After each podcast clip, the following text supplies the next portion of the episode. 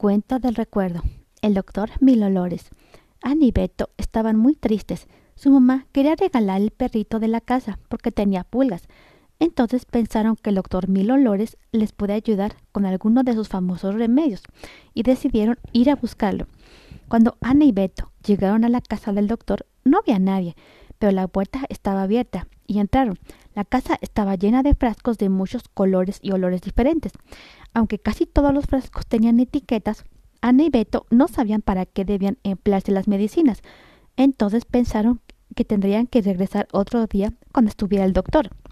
Antes de irse, Beto sintió mucha hambre. Fueron a ver si había comida en el refrigerador y no encontraron nada.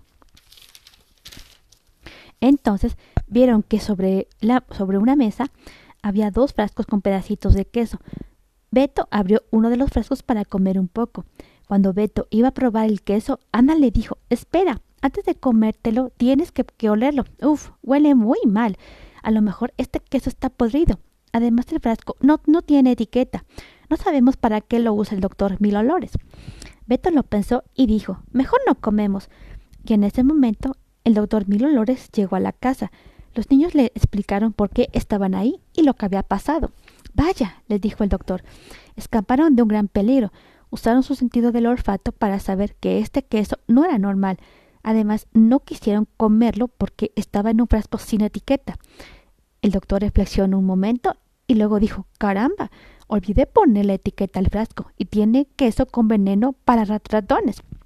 Con mucho gusto le quitaré las pulgas a su perrito, agregó el doctor. Pero deben prometerme que siempre tendrán cuidado antes de probar lo que hay dentro de un frasco. Beto y Ana se fueron muy contentos.